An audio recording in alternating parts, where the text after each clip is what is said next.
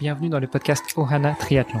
Je suis Hermano et avec Olivier de Scooter, chaque jour de la semaine, en quelques minutes, nous vous expliquons comment débuter, progresser et enfin performer dans le triple effort. Aidez-nous à faire grandir la communauté en partageant ce podcast au plus grand nombre et en laissant une revue et une note sur Apple Podcast. Ça nous aide vraiment à progresser et à monter dans les classements. Allez, assez parlé, place à notre épisode du jour. Salut les sportifs, c'est Hermano et c'est l'épisode de jeudi du podcast Ohana. À mes côtés, Olivier de Scooter. Salut Olivier. Salut Hermano et notre spécialiste du sommeil, Lucille. Salut Lucille. Salut Armando, salut Olivier. Hier, on a parlé de beaucoup de choses, notamment sur le sommeil. Qu'est-ce que c'est que le sommeil? On a divagué un petit peu sur euh, notamment des études euh, qui revenaient sur euh, la possibilité d'avoir des crédits ou des débits de sommeil. On avait dit qu'aujourd'hui, on parlerait du décalage horaire, du jet lag. Peut-être qu'avant, on pourrait se poser la question de suis-je du matin ou suis-je du soir? Est-ce que Lucille, d'ailleurs, ça c'est une question de notre cher euh, maître Olivier. Euh, Lucille, est-ce que tu crois que ça existe vraiment, ce mythe du je suis du matin ou je suis du soir, ou alors c'est plutôt une question d'habitude, de, de tâches que l'on s'est fixées, et puis peut-être euh, une question de, sensation, se sentir mieux le matin ou se sentir mieux le soir? Euh, Alors, est-ce que c'est un mythe euh, général ou c'est votre mythe à vous? Au Luxembourg, au Bruxelles? Je sais pas. Non, c'est, quelque chose, je pense que c'est quelque chose qu'on entend souvent. Moi, je suis plutôt du matin, moi, je suis plutôt du soir. Moi, la question, c'est est-ce que on a vraiment, il y a vraiment des organismes, donc euh, des, des, critères euh, physiologiques qui font que euh, on peut être plus du matin ou du soir, ou bien est-ce que finalement c'est plutôt lié à des habitudes qui ont été prises ou, ou à une culture ou voilà à notre environnement social par exemple? Alors, je trouve la question hyper intéressante et je vais y répondre et je vais casser le mythe du coup. Ah, tu veux dire qu'il n'y a pas de mythe en fait? Ouais, non. en fait, le, le concept d'être du matin ou du soir, il y a même un nom pour ça, d'accord? Ça s'appelle avoir un chronotype. Quel type on est euh, dans, dans le temps. ok? Et donc, euh, il existe vraiment en fait des échelles et même des questionnaires qui ont été validés euh, par des scientifiques qui euh, démontrent que les gens peuvent être plus du matin, plus du soir ou intermédiaire. Et donc ça, ça va, ça va dépendre finalement du taux de mélatonine qu'on va retrouver en fonction et donc du coup de l'horloge biologique, c'est ça? Exactement. Donc ça, okay. euh, déjà, ce qu'il faut savoir, c'est que le sommeil est aussi régulier au niveau génétique. D'accord? Souvent, on va retrouver des familles de gros dormeurs, des familles qui se lèvent tôt le matin, des familles qui euh, sont plutôt du soir. Donc ça, après, toute cette euh, toute cette génétique là, aussi, elle va être, c'est l'histoire de génération, et ça peut être aussi guidé par notre environnement. Si par exemple pendant les trois générations, c'était des, euh, des agriculteurs, par exemple, qui doivent se lever à 4 heures du matin, et ben il y a des chances pour que euh, le, la sixième génération, bah, les enfants aient hérité de, ce, de ces gènes-là. Donc on parle bien d'épigénétique alors, c'est ça? Exactement. Yes. on, on, pourra se faire une semaine sur le thème de l'épigénétique voilà. à l'occasion. Donc euh, c'est vrai que euh, donc ça peut être ancré dans nos gènes et ça peut être aussi nous qui influençons euh, sur sur notre rythme quotidien. Si par exemple on privilégie au quotidien toutes nos activités plutôt vers le matin, on va avoir tendance plutôt, alors avec notre mémoire cellulaire, à euh, se réveiller plus tôt, du coup se coucher plus tôt aussi. Donc ça, ça peut être aussi influencé par nos activités. Mais le concept d'être plutôt du matin et plutôt du soir, ça existe vraiment. Parce que du coup, bah, c'est intéressant parce que ta réponse finalement, elle, est, elle reste quand même nuancée parce que si on parle d'épigénétique, ça veut dire que tu peux d'une certaine manière, par tes actions et par ton mode de vie, euh, venir modifier ta donc ta propre génétique. Donc ça veut dire que finalement, c'est parce que mes ancêtres ont pris l'habitude de se lever tôt le matin que moi je suis quelqu'un du matin. Bien sûr. Donc du coup, est-ce que si moi par exemple je décide et c'est quelque chose qui m'est arrivé, c'est vrai que moi j'ai toujours eu euh, bah il y a, y a plusieurs années, je pensais que j'étais plutôt quelqu'un du soir. Euh, et en fait, j'ai commencé à me lever tôt le matin et, euh, et, je remarque que bah, je suis beaucoup plus productif en me levant tôt le matin. Euh, et donc, du coup, bah, voilà, c'est vrai que moi-même, je me pose un petit peu la question finalement. Bien sûr. Ah, c'est pour ça que je disais du coup hier que le sommeil pour moi c'est aussi un jeu et c'est aussi de savoir euh, ben, est-ce que je suis plutôt du matin, est-ce que je suis plutôt du soir, etc. Donc ça c'est vraiment euh, la question.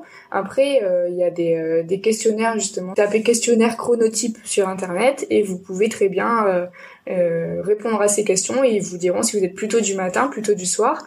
sachant qu'il y a 75% de la population qui est de profil intermédiaire, c'est-à-dire ni du matin ni du soir. Voilà. Donc du midi, quoi. Du midi, exactement.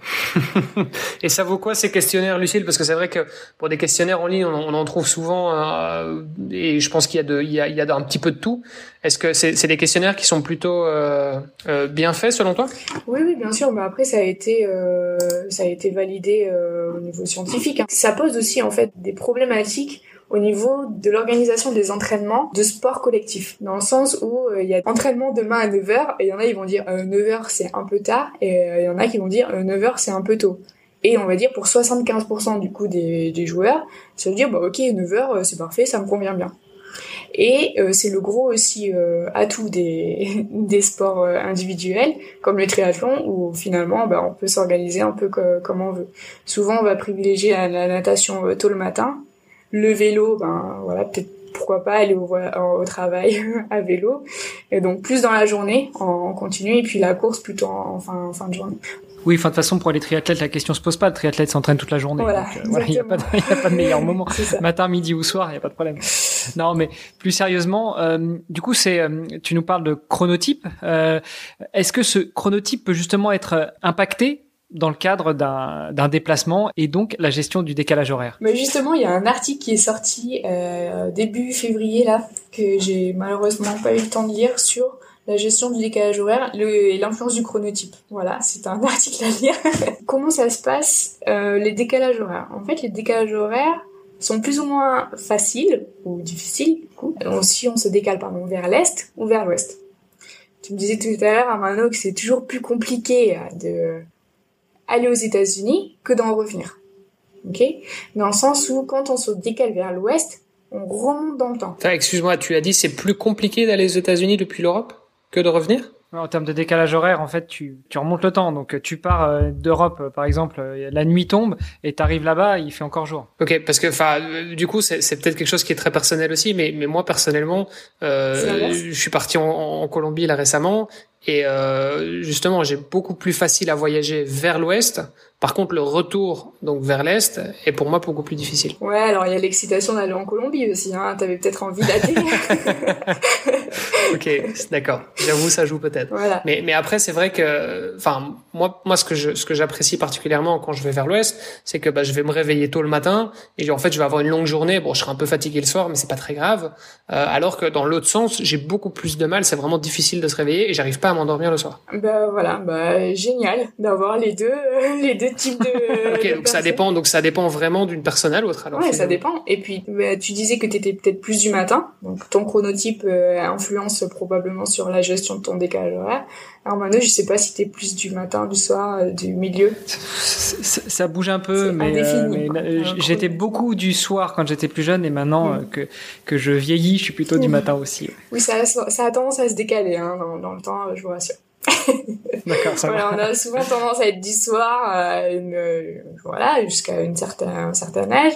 Et puis après, voilà. Bah, dès qu'on arrête de faire la chouille avec Ah, les copains, on Ouais, c'est la pression matin. sociale, ça. C'est la pression sociale. Donc il y en a qui ont, qui ont trouvé euh, l'astuce, ils restent étudiants toute leur vie et puis comme ça, ils restent du soir. euh, non, plus sérieusement, donc pour, par rapport à la gestion des décalages horaires, donc il y a le chronotype qui va, qui va influencer. Il y a aussi euh, bah, les jours en amont en fait qui vont, euh, qui vont faire en sorte qu'on peut anticiper en fait cette, ce décalage horaire.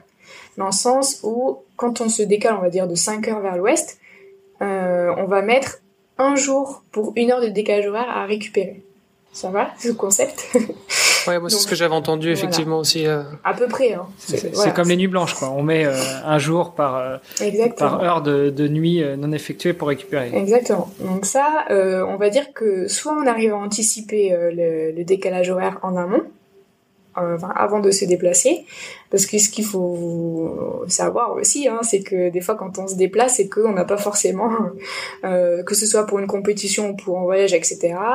euh, on n'a pas forcément euh, l'occasion d'arriver quelques jours avant la compétition pour euh, se dire ah bah je vais me recaler euh, à le bon horaire.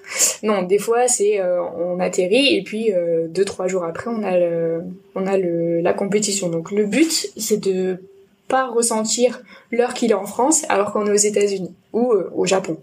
Donc ça, pour ça, il y a. Et donc là, on, on reboucle sur les épisodes d'hier et d'avant-hier où on parlait justement de ce fameux débit crédit au niveau du sommeil. Ouais, c'est ça. Exactement. Donc après là, on peut avoir euh, plusieurs astuces. Hein. Ça peut être, ça peut être euh, privilégier les, les entraînements le, le, matin ou le soir, en fonction si on se décale vers l'est ou vers l'ouest. Donc si on se décale vers vers l'ouest, ce sera plus, on va privilégier le matin.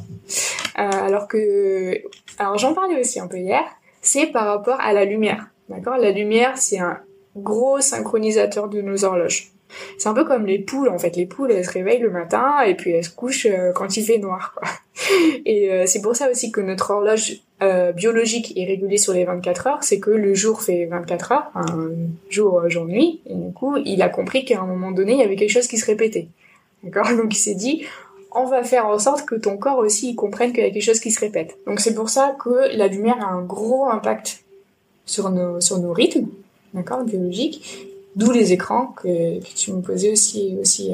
Donc on va faire en sorte, si on se décale vers, euh, vers l'ouest, on va faire en sorte de, de, de s'exposer à la lumière, de sorte pour anticiper le temps qu'il va faire aux États-Unis. Mais ça, ce temps-là, où on va s'adapter au temps qu'il va faire soit à l'est, soit à l'ouest, on va le faire progressivement, d'accord? On va pas dire, ok, je vais partir euh, dans cinq jours, je pars aux États-Unis, euh, je vais me mettre dès cet instant-là euh, à l'heure des États-Unis. Ça, ça va pas trop marcher. On va plutôt faire par journée, on va se décaler d'une demi-heure jusqu'au jour ou la veille ou l'avant-veille d'avoir juste une heure ou euh, une demi-heure de décalage horaire par rapport à l'heure qu'il est euh, à la destination. Et donc quand tu dis qu'on va se décaler, ça veut dire qu'on va se lever plus tôt euh, ou plus tard en fonction de en fonction de la sens dans lequel on va. Euh, et, alors l'exposition à la lumière, c'est-à-dire tu, allumes toutes les lumières de la maison euh, à 4 heures du matin par exemple pour pour être sûr que tu aies l'impression qu'il fasse jour, c'est ça? Ouais, exactement c'est souvent ça. Alors c'est vrai que c'est pas très compatible quand on a euh, des une, une vie de famille, mais c'est l'idée en tout cas. Soit ça peut être ça, ou soit à l'inverse, ça peut être porter des lunettes, des lunettes de soleil en fin de journée alors qu'il fait encore encore jour. Mais le but c'est de s'exposer à la lumière, si vous voulez. Alors pour tout vous dire, parce qu'on est là pour se dire tout. On est entre nous, de toute façon, il n'y a personne qui écoute. En fait, on a des, des, récepteurs sur nos yeux qui envoient des messages en continu dans notre cerveau. Et s'il y a de la lumière, ces récepteurs-là bloquent le signal qui euh, sécrète de la mélatonine. Quand on, il n'y a plus de lumière, le signal passe et là ça dit vas-y sécrète euh, c'est la nuit euh, vas-y faut dormir. C'est pour ça que je vous disais que la lumière est un gros synchronisateur pour faire un gros résumé. S'il n'y a pas de lumière la mélatonine est synthétisée. S'il y a de la lumière la mélatonine est arrêtée. Et là on va commencer à synthétiser l'hormone qui est euh, à l'opposé, c'est-à-dire le cortisol. alors, tu me disais en, dans le premier épisode que euh, y a certains sportifs sur lesquels tu mesurais la mélatonine et tu voyais que le pic de mélatonine était à midi. Mais à midi, il fait déjà jour. Quel que soit l'endroit plus ou moins du globe où on se trouve, quelle que soit la période de l'année, été comme hiver, à midi, en théorie, il fait jour. Ouais, exactement. Mais en fait, ce, genre de cas, c'était les sportifs qui justement revenaient des États-Unis et ils avaient un méga pic à midi, alors qu'ils sont censés être à, un niveau plutôt euh, basique. Voilà. Et on voyait justement euh, le décalage horaire euh, qui avait encore un impact et ils venaient juste de revenir. Donc c'était normal, voilà. Et après c'était tout le travail avec eux de euh, bah, récupérer le plus possible ce décalage horaire pour après pouvoir enchaîner en Asie. Donc ça, c'était aussi euh, c'est euh, sympa à faire. Tout à l'heure, tu nous as parlé de comment anticiper le décalage horaire. Donc dormir un peu plus tôt ou un peu plus tard, suivant l'endroit où on allait. Donc plutôt si on va à l'ouest, plus tard si on va à l'est. bon, admettons qu'on n'ait pas pu le faire parce que on a un boulot, on a une vie de famille, on a des entraînements. Bref, on n'a pas pu le faire.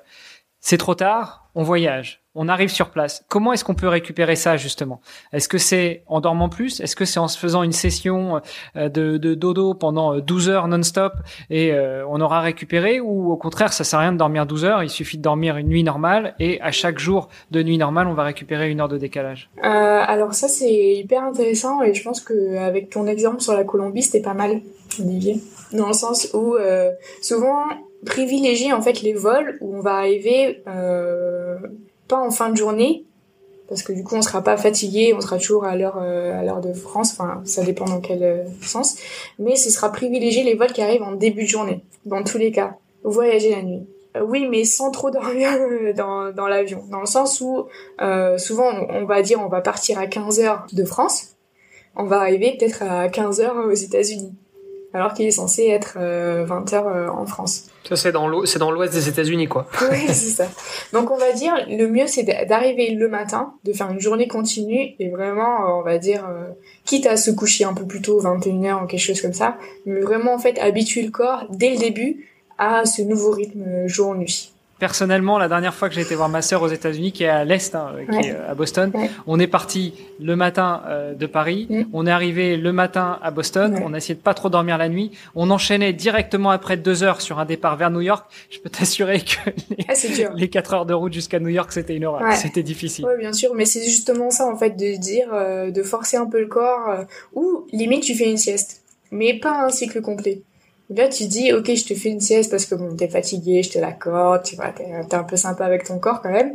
Mais euh, si tu si tu l'engages en fait dans, euh, des cycles complets de sommeil ton corps va comprendre bah, que c'est toujours la nuit, parce que lui, il est encore calé avec son rythme euh, biologique, mélatonine, il est toujours sur les 24 heures, alors qu'il y a toute l'horloge périphérique qui te dit, bah non, en fait, reste éveillé. Voilà, donc c'est en fait la le déséquilibre là parfait euh, des deux horloges qui se dit bah dors bah non dors pas voilà. bon c'est dommage euh, les, nos auditeurs t'auront que en audio parce que la, vidéo était sympa Je pense qu'on a fait un bon tour pour aujourd'hui. On peut peut-être se donner rendez-vous demain pour finir la semaine et pour euh, échanger sur un nouveau sujet autour du sommeil. Ça marche. À demain. À demain. Salut, à demain vous avez apprécié cet épisode, alors taguez Ohana underscore tree sur Instagram et si ce n'est pas déjà fait, laissez un commentaire sur Apple Podcast.